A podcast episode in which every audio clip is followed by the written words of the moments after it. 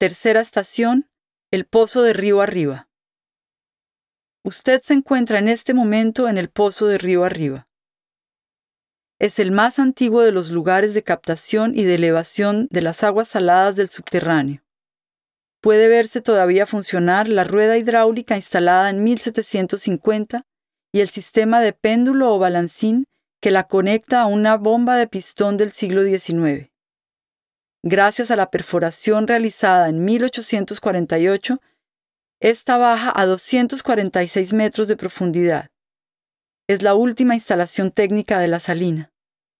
El agua del río es desviada y permite que la rueda gire. Esta última ocasiona un movimiento de balancín y de esta manera pone la bomba en acción.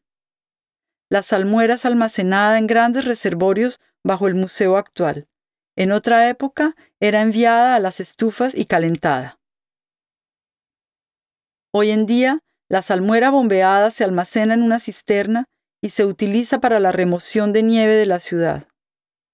Los baños termales de la ciudad siguen siendo alimentados con agua salada por el pozo de los Cordeliers y el pozo de Muire, que antiguamente era la pequeña salina.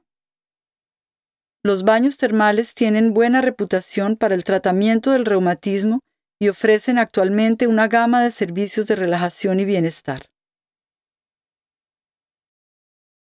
Le invitamos ahora a seguir el grupo hacia el edificio de evaporación llamado Sala de las Estufas y a ir a la estación número 4.